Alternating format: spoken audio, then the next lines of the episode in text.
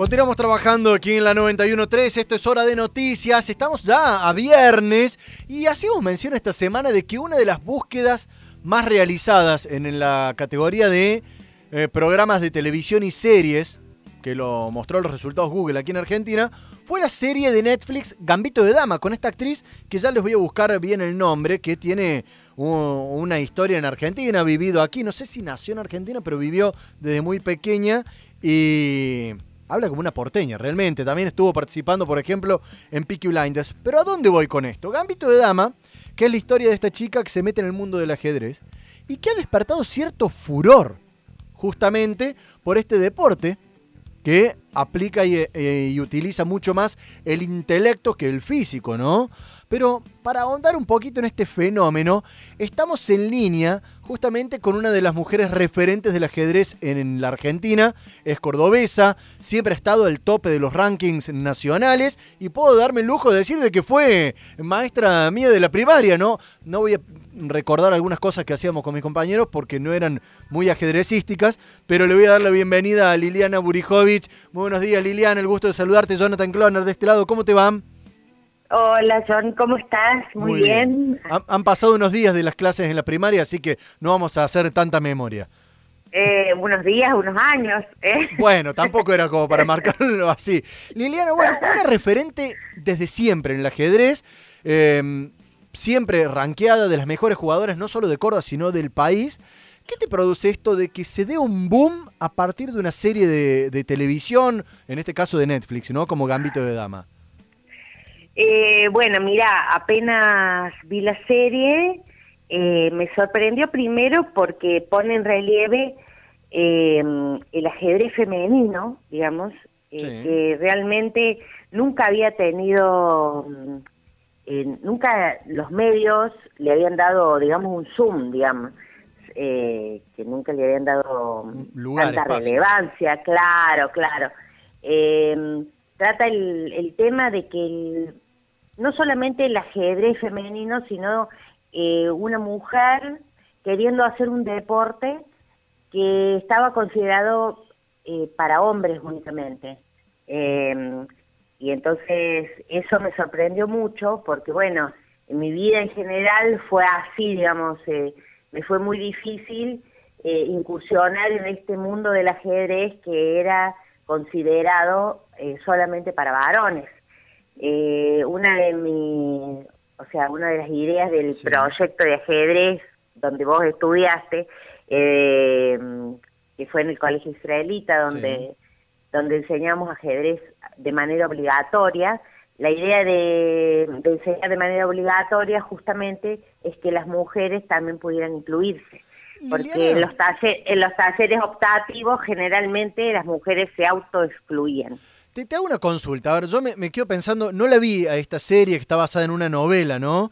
Eh, sí, la misma, Gambito de Dama, sí, exactamente. Pero sí de chico recuerdo haber visto, por ejemplo, no, no tengo el nombre exacto, pero era la película La vida de Bobby Fischer, una de las máximas mentes ajedrecísticas de, de la historia, tengo entendido.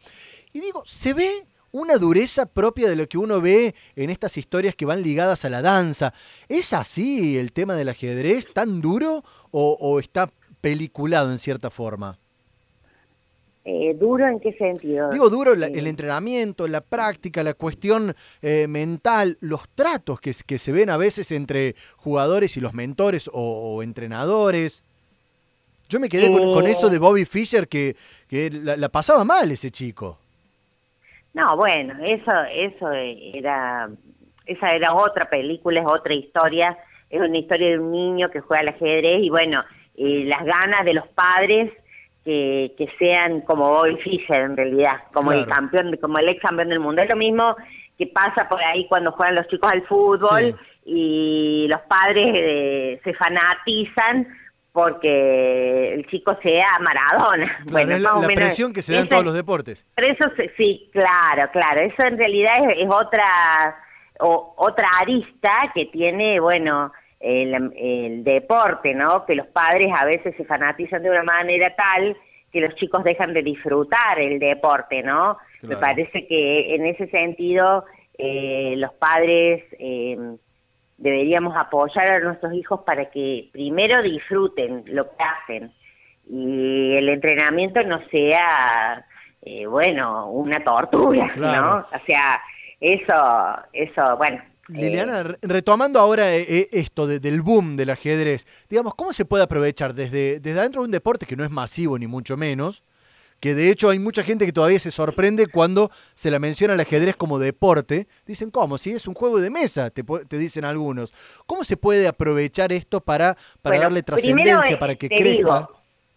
el deporte, el ajedrez es un deporte olímpico. Totalmente. Para, bueno, para lo no, o sea, está considerado por el eh, Comité Olímpico Internacional como un deporte olímpico, o sea, de que eso para aclarar un poco a veces eh, la gente no sabe, incluso dice, no, ¿cómo el ajedrez es un deporte? No, sí, es un deporte y un deporte olímpico, eso por un lado.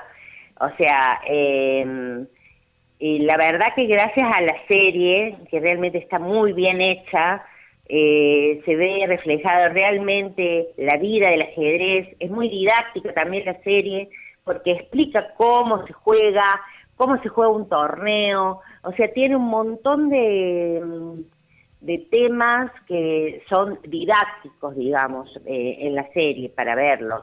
O sea que es muy interesante. Eh, y, hoy, ¿cómo, se da un acercamiento al ajedrez hoy? Un cordobés, una cordobesa que nos está escuchando y dice, ah, mira, me intriga. ¿Cómo se acerca al mundo del ajedrez? Bueno, mira, hay eh, varios, eh, varias plataformas eh, que se juegan ahora con el tema de la pandemia solamente por internet. Pero, internet, pero el ajedrez está muy difundido a través de internet. Hay varias plataformas que se están jugando, sobre todo la Lichess, que es una plataforma internacional totalmente gratuita y donde hay varios clubes, por ejemplo, de aquel club de ajedrez pensado, la, Federación, la Asociación, la Federación de Ajedrez de Córdoba, la Federación Argentina, eh, y distintos clubes del país también están organizando campeonatos, clases, torneos en YouTube. O sea, realmente la repercusión del ajedrez que ha tenido durante la pandemia y después de la serie ha sido eh, muy grande. Porque bueno, eh, la verdad como hemos estado encerrados, seguimos todavía encerrados con el tema de la pandemia, esta actividad ha, tenido eh, mucho éxito, digamos. Liliana, vos, me, desmentirás o, ratificarás esto. Digo, el ajedrez se me hace que es, dentro del ámbito del deporte, totalmente inclusivo en el sentido de que no tenés que medir dos metros como en el vóley o en el básquet, no tenés que, que ser habilidoso con los pies como en el fútbol. Digo, cualquier persona puede eh, tener un acercamiento y un comienzo en este deporte, ¿no? Exacto, exacto. Eh, incluso el, PAMI, podría decir, de que eh, tiene un programa que se llama Ágilmente PAMI y que incluso enseña a los adultos mayores. Y que en este momento está también activando por internet, ¿me entendés? o sea, esta, estas clases, ¿entendés? O sea que no solamente los niños chiquitos pueden aprender, sino eh, hasta los adultos mayores también juegan sus torneos, aprenden y eso les permite mantenerse activos mentalmente y, bueno, de alguna manera eh, impedir, bueno, claro, y, retrasar el tema del Alzheimer, ¿no? Activa la mente. Eh, Digo, uno ve quizás en algunas plazas, no sé si con el contexto de la pandemia, pero siempre ve muchas mm, personas allí sentadas jugando, lo cual es una apertura y aprovechar este boom justamente que brinda la serie Gambito de Dama. Liliana, gracias por acercarnos un poquito al mundo del ajedrez. Cuando digo Liliana es Liliana Burijovic, campeona eh, y es nuestra, es cordobesa, una de las grandes referentes de este deporte a nivel nacional. Yo me quedo con la gran deuda que todavía no pude resolver cómo hacer un jaque mate pastor. Así que me quedo ahí con No, no me digas que todavía no aprendiste eso. Todavía, todavía no, todavía no. bueno, bueno, ya, ya, vamos, ya lo vas a tener que aprender. Ponen, si, escucha, pones Jaque Mate Pastor en YouTube y ahí nomás te va a salir un montón de formas de aprenderlo. Totalmente, he sido más víctima de ese jaque mate que hacerlo. Liliana Burijovic aquí en Hora de Noticias, muchísimas gracias por los minutos al aire. Bueno, muchas gracias por la invitación y bueno, que tengan buenos días. Igualmente, hasta luego.